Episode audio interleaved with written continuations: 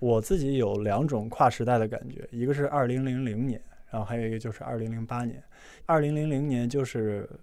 你的年份的第一位数就变了，这个更改是不是每个人都能有有幸遇到的？然后二零零八年就是因为申办奥运会成功以后，全国所有的地方都在倒计时，离八月八号开幕还有多少多少天？几百天、几十天、几天？零八年的时候还在初中嘛，就觉得。二零零八年以后怎么办？开完奥运会了以后，需要一个新的倒计时吗？就是我们以后就是要奔哪边去？当时当时我就有这些乱七八糟的想法。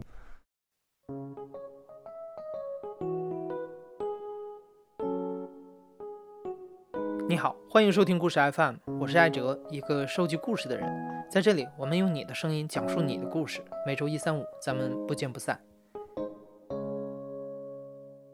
就因为我自己一直注意一个事儿，就是科幻这俩字儿，好像就跟我们爹妈呀、爷爷奶奶什么的没关系了，就好像就是我们这代人长大的时候才有的东西。就是我们父亲母亲他们小的时候，他们觉得他们自己的科幻世界应该是什么样的？我能打赌，肯定不是外星人。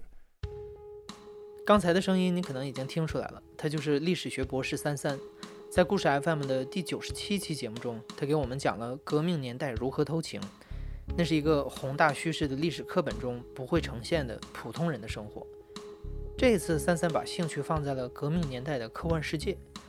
三三是一九九三年生人，他小学的时候写作文已经非常有环保意识了。他在写二零二零年的未来的时候，说自己每天早上会被电子日光照醒，因为那个时候人类已经看不到太阳了。每天出门前会戴上防毒面罩，过滤有毒空气，披上防护服遮挡酸雨。多年之后，三三发现他当年的预言今天已经实现了一大半了。但是科幻肯定不是我们这代人的专利，任何时代的人都有对未来的憧憬和想象。那么，生活在革命年代的父母，他们的科幻世界是什么样的呢？所以我找的时候就从这些小说啊、电影啊入手，然后我就发现。当时有一部特别有名的小说叫《小灵通漫游未来》，就是一九七八年出版的，就是它不能算是改革开放之后出版的，因为七七七年恢复高考嘛，开了个科学技术大会，借着这个科学的春风，这种呃以科学为题材的小说又出来了。但是这个《小灵通漫游未来》，它作者是叶永烈，但是这个小说它成书年代是一九六一年。所以这个里边的题材，你可以按照一九六一年的时候的人们的思维去去思考，就是一九六一年是一个什么样的年代呢？就是其实是非常非常贫困和匮乏的一个时期。然后你就看这个科幻小说的注意力全部集中在了吃喝拉撒上面，就因为吃不饱穿不暖，所以我畅想的时候一定要畅想吃穿，呃，衣食住行这些东西。就我举个例子，你比如说。他他这个故事的主线就是小灵通这个人，呃，反正收到一封信，然后就到了一个叫未来市的地方，就是他畅想中的这个城市嘛。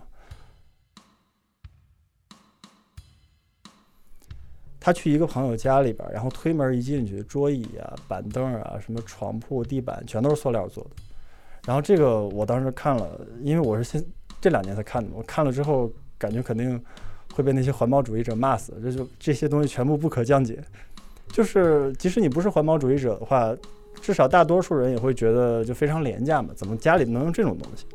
然后你现在去家居城的时候，可能给你推销的都是什么生态木啊，什么纯实木啊，或者是纯手工打造啊这种。就我们现在其实更追求那种自然的或者是呃生态的东西嘛。但是父辈人，你可以从这个文本当中看出来，他们可能就偏爱那种很人工感的东西，或者是他们觉得这个东西，塑料这个东西可能就特别高级，或者他们当年就坚信，就人造的以后未来一定会代替自然的，然后代表着一种某种先进的成分。然后你再比如这里边还有，就你说现在这些，比如说这些名媛啊，或者这些网红，他们。就喝个果蔬汁儿啊，吃个沙拉什么的，就才放心嘛。但是小灵通这个小说里边对食物的那个描述就特别恐怖。就小灵通这个人去吃饭，然后先端上来一大碗人造大米饭，然后他那个凉菜就是人造咸鸭蛋，他是用人造蛋白质给灌出来的。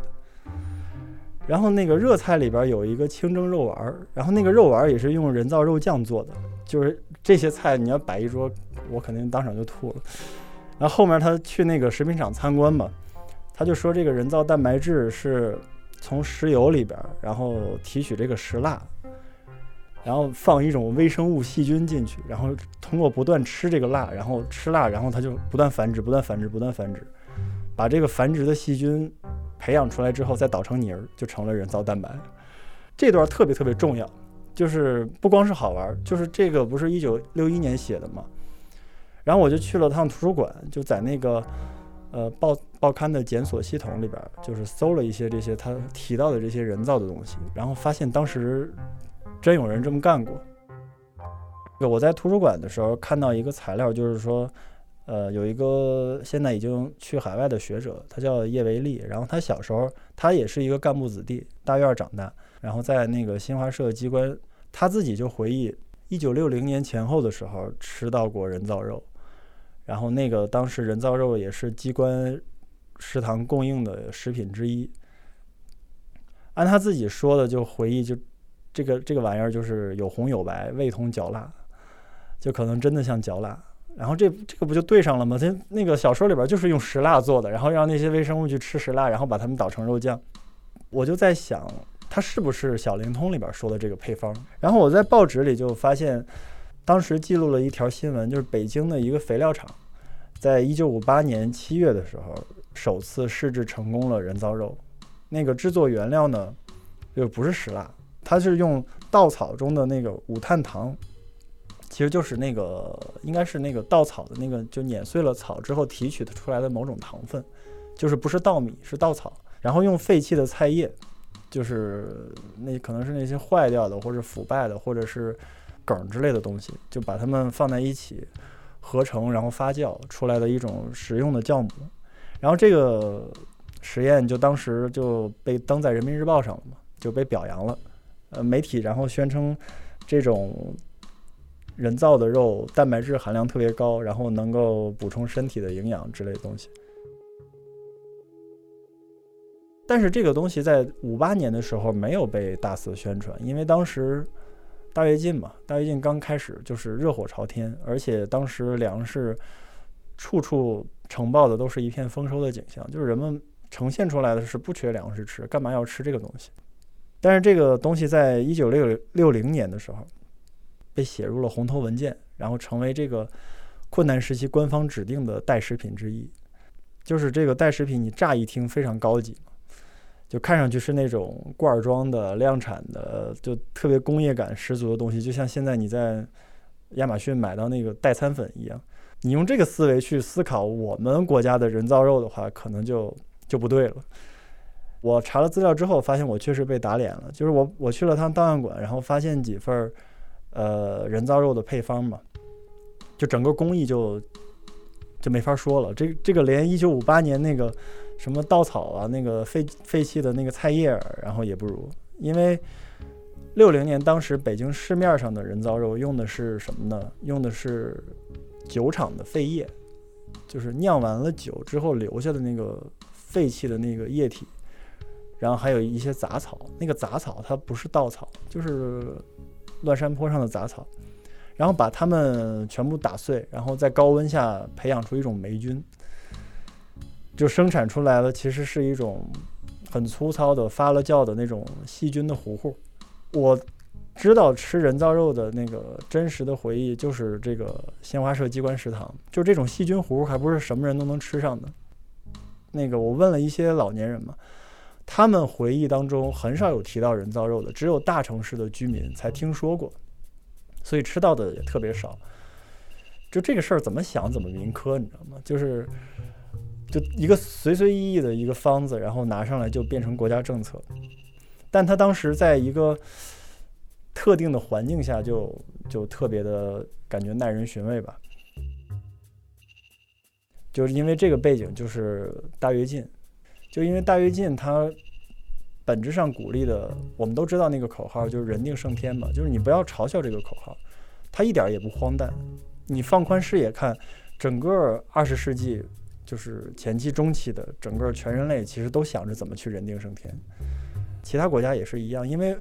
整个二十世纪的物质进步、财富积累真的是太快太多了，所以人们才会普遍崇崇拜那种什么塑料啊、什么人造啊这种东西，因为他觉得这种人工的东西其实代表着一种人类高级的能力嘛。这些东西在当时真的是一种很很高级的指标，更何况当时大家其实没什么环保概念，也没有什么生态威胁，或者说有也不知道。谁会知道后来有那么多污染，以至于就导致现在的这些，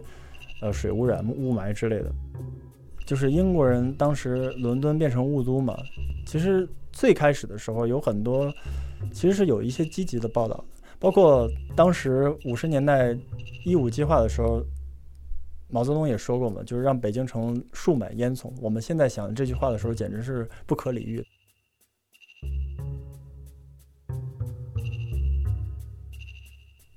我查五八年的时候，还有一个特别有名的科幻电影，就是五八年拍的一部科幻电影，叫《十三陵水库畅想曲》。它大意就是说，各个战线的这个什么工作者啊，奋力建设十三陵水库。因为十三陵水库是一九五八年初一月份开工的吧？好像四月份、五月份就建好了，就很快很快。因为是大跃进的产物嘛。就这个电影的意思就是表扬这些工作者嘛。然后把十三陵水库建成，然后大功告成，走向共产主义。他这个电影的精华就是后半个小时，电影大概有一个半小时吧，后半个小时就是导演就安排了一下，安排了大家去畅想二十年之后水库的场景，也就是一九七八年。二十年前哪有这样的果子树呢？树上结着各种各样的鲜果。那个公社的女社长。带着之前来参与建设水库的那些科学家们来参观。全国最好的品种都长在上面，他们先来到一棵大树底下，然后这棵树呢，那个社长介绍说叫百灵仙树，它集中了全国最好的品种，能结出一百多种不同的水果。然后那个转身，他们就转向大野地，那个大野地里边就是什么水稻、玉米、棉花都长一块儿，反正什么丰收长什么。就是特别像我以前前一阵玩的那个游戏，叫什么黑 day 啊？就是卡通农场，就是你你在那个一块那个小方格地里边，你愿意种什么种什么，然后都长在一起，就跟时令啊那个这没关系。青年们劳动的结果，玉米、棉花。然后这个说实话呢，这个院长就看了一眼手表，说那个说一会儿我要去，晚上我就要去跟那个毛主席汇报，准备去火星了，然后今天晚上就走。然后反正他们就待着待着，聊着聊着，然后就下雨了。然后这个院长，这个院长就各种秀操作。下雨的时候，院长说不要慌，然后就拿出一个对讲机，就类似于手机的东西，然后跟气象台的同志说：“来来来，把这块雨控制一下。”然后雨就停了。请你把玫瑰古一带的雨量控制一下好吗？我这个机器啊。能够直接跟对方讲话，而且大小远近呢都能。然后一会儿又跟火火星上的那个同事视频通话，就 FaceTime。然后他媳妇儿也是一直在展示给大家看，但是他媳妇儿就离不开吃吃喝喝。然后就逛完大树，逛果园，逛完果园逛野地，然后又把他们带到了猪圈，然后说他们这个十三陵水库的公社每个社员每年一个人都能分到三百六十五头大肥猪。我们公社的每一个社员每年可以分配到三百六十五。条大肥猪，每人每天得吃一条大肥猪，每条都在一千五百斤以上，这简直要命啊！要不了命，黄教授。我记得有一个呃历史材料，就是毛主席去参观那个徐水人民公社的时候，就说那个你们这儿这么丰收，吃不了怎么办？然后他们说吃不了一天吃五顿之类的，这个东西就非常跟现实贴近了。他说那个每头猪都在一千五百斤，然后大家就问吃不了怎么办？然后社长就说吃不了就往上交嘛，然后就全是给国家的，就一种非常理想和丰满和富足的状态。如意公社的社员把我们所创造的全部财富都交给了公社，而我们一切的消费都按照每一个人的需要尽量的。那个电影是在很认真的演的，很真实的告诉你，他真的每天能吃到那么多大肥猪，但其实你知道当时是已经到了那个。经济困难的边缘了。其实这个还是一个，嗯，非常朴素的画面吧。上一代人，他们并没有想太多，他们其实畅想的这些终极的目的，其实还是吃饱穿暖，就感觉非常朴素，就是这个画面。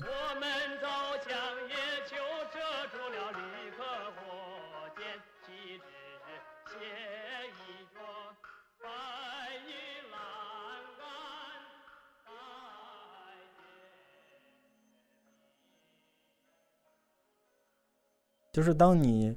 连吃饭温饱都困难的时候，你不可能去反思人类、人类的未来、人类的命运，什么组建人类命运共同体这些，你不可能反思的。但是我想，作为一个学历史的人，我觉得不管是哪一代人，我都可以把他们原原本本的至少记录下来。当你记录下来的时候，你再回到每一代人的现场的时候，你发现其实每一代人的呃画面，不管多荒诞，其实它都是可以被理解。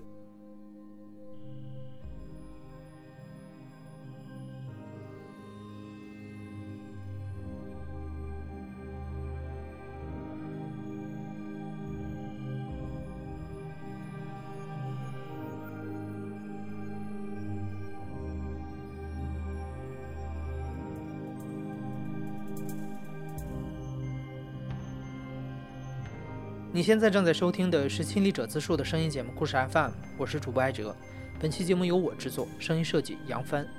感谢你的收听，咱们下期再见。